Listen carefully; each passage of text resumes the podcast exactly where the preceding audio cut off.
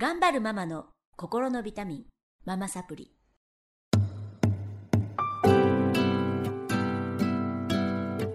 皆さんこんにちは。ママサプリの時間がやってまいりました。この番組は上海から世界へ、聞くだけでママが元気になるママサプリをお届けしてまいります。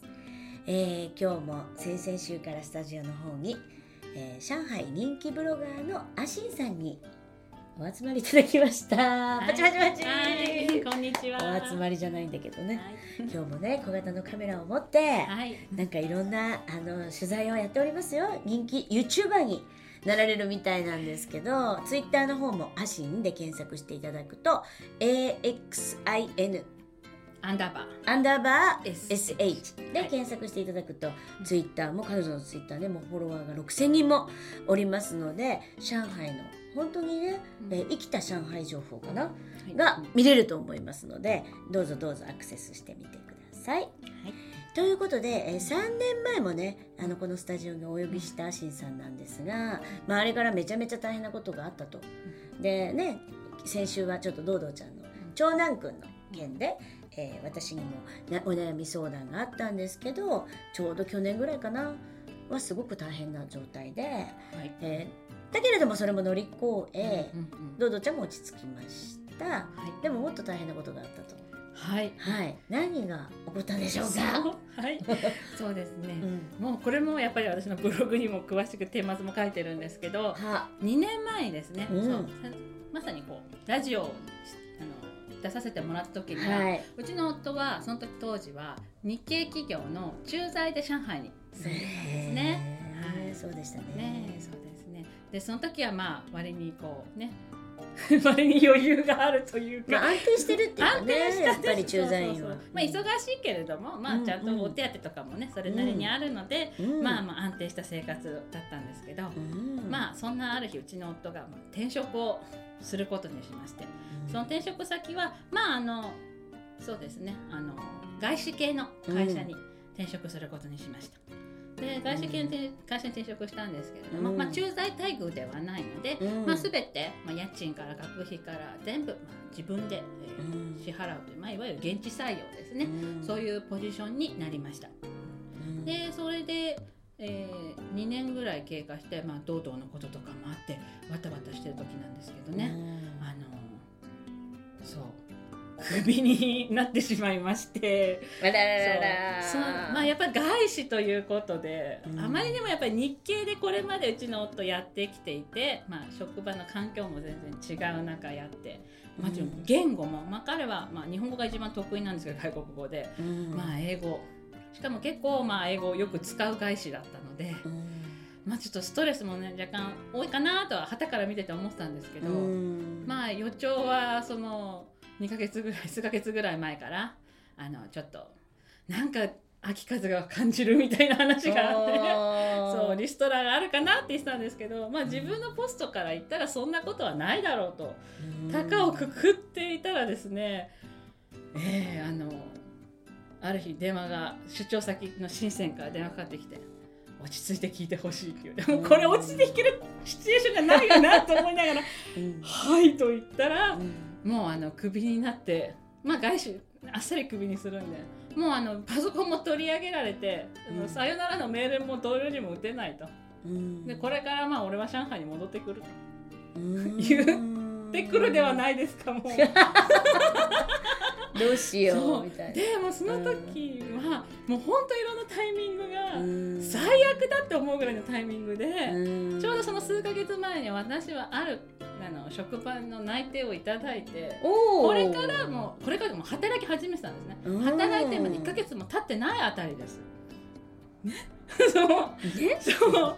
働いて1ヶ月も経ってないあたりの時期。うん。そしてそれよりちょっと前の春にうん。首言わせたの夏だったんですけどうん。春になんと上海で大きな賭けに出て新築のマンションを買ったんですね。おー。はい、もう上海のマンション。今買ったら本当に高いんですけどうん買いました。買いましたよ。それもそのあの夫の収入があってこそのローンを組み立てたんでまた恐ろしいことに上海のマンションね受け取る前に家部屋を受け取る前からローンが始まるんですよ。売買契約を交わしたらローンが始まるんですうちははい。日本でも部屋買ったことあったんですけどそれもやっぱ新築で、うん。あの部屋を受け渡したら普通ローンが始まるんですね日本の場合、うん。中国は売買契約したら住む前から始まる困る。そう。うん。後期が遅れたらどうなるんだと。本当だよ。もうしかもその実はもうえー今住んで家賃より高いローンを払ってるんで、うん。もうパニックですようちは。それであのまあ家ね家賃の支出だけを考えたらもうさっさと日本に全員もう引き払って日本でくる、うんつつつつしまやかにねうんつつましやかにつつましやかに間違えまうんすつつましやかに暮らした方がうんどれだけいいことかと思い。うん帰ろうかなと帰ろかうかなって。もねでも私もやっぱり仕事もせっかくこれで見つけたのに。と。あとやっぱりあ後で詳しく話しますけど。うん。生きがいもねうん上海で見つけたのに。どうしてどうしてどうしてということで。うん。なんとか上海でね居残れる仕事を探せないものかとね。うちの夫に葉っぱをかけて。はい。はい。探してたんですけど今日系企業冬の時代ですよ 採用は。メーカーがね特に。日系メーカーでうちの夫は、まあ、あの営業関連なんで。そういう文系はねあの文系職はちょっと採用を今実に絞っているタイミングでどこ行ってももうダメで面接行ってもやっぱりちょっと焦ってるところもあってダメで。うん結局最後に決まったのはうん。中国企業の日本駐在でした。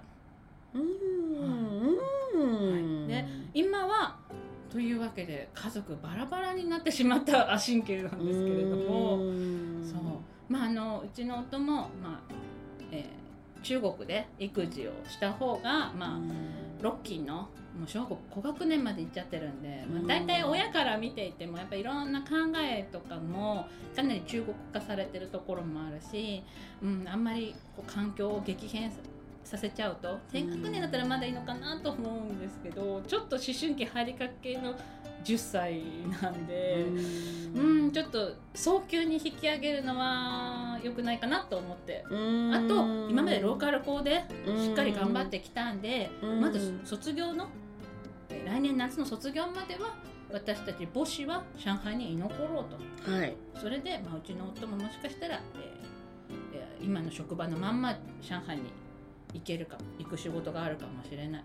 また中国の別の都市に都市に行くかもしれないけど、まあ、中国の同じお空にはいるねみたいな感じで。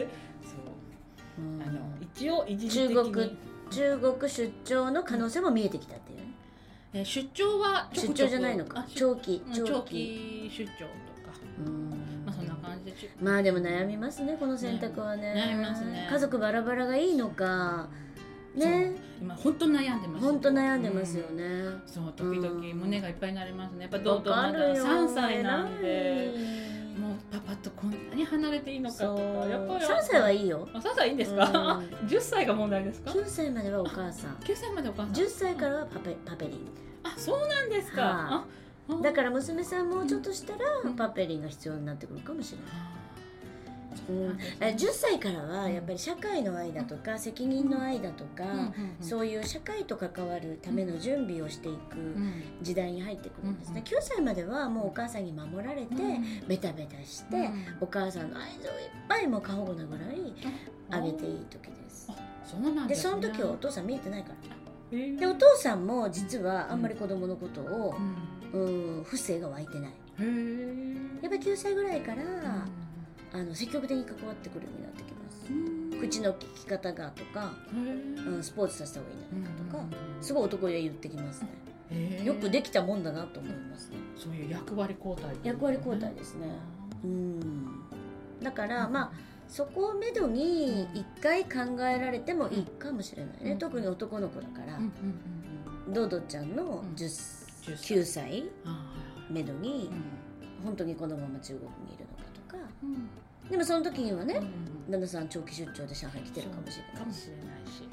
もう考えても仕方ない本当にもう半年一年先すごいが偉い。見えない。うん。いやいやそんなことはなくてもう本当にねあの夫の仕事が決まるまでは夫自体もすごく精神的に不安定で私が仕事に行くのにもちょっとイライラしてる時があって、うん。決まんないからね。そうそうそう決まってよかったね。本当決まってよかった。今の仕事はお好んで行ってるっていうか。うんでもやっぱり、えーね、10年近く中国で帰って暮らしてたんで、うん。日本はまあ落ち着いていい街ではあるけれどいいねあの生活ではあるけれども、やっぱこうダイナミックさとかには欠けるんで、中国に帰りたいってずっと言ってますね。いややっぱりね家族ってチームなので、なんか誰かかけてもやっぱりね、あの回っていかないところってあると思う,、思うんですね。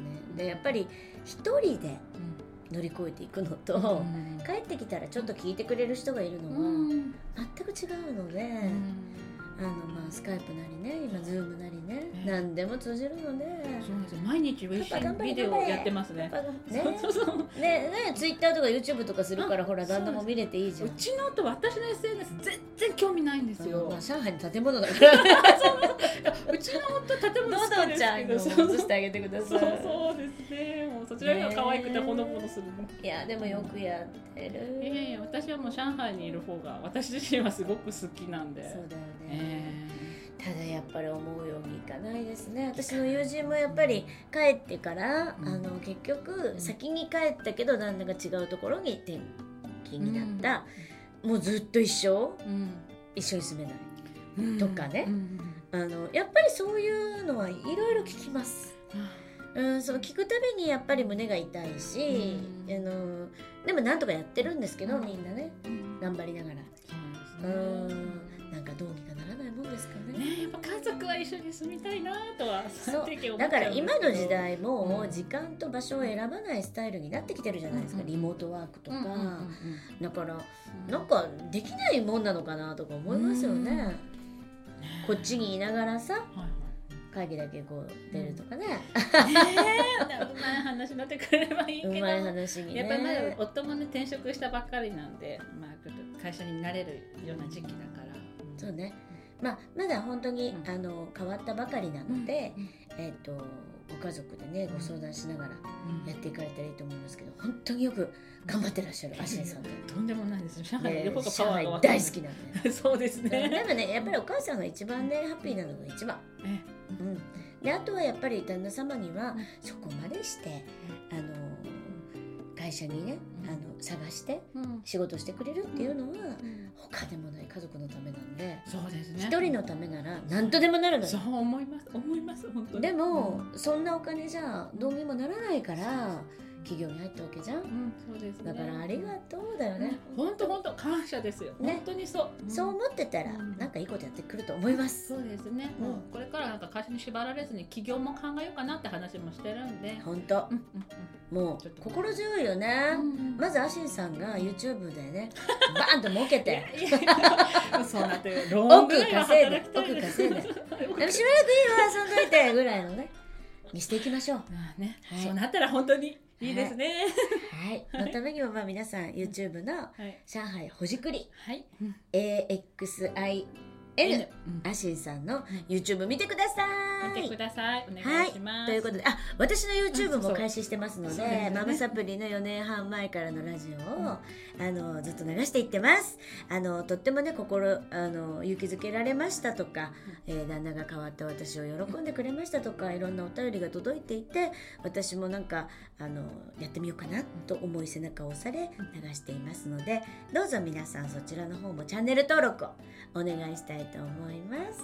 ということで、えーこの辺で今日のところは終わりにしたいと思いますがまた来週も引き続きよろしくお願いします。はいよありがとうございました。ありがとうございました。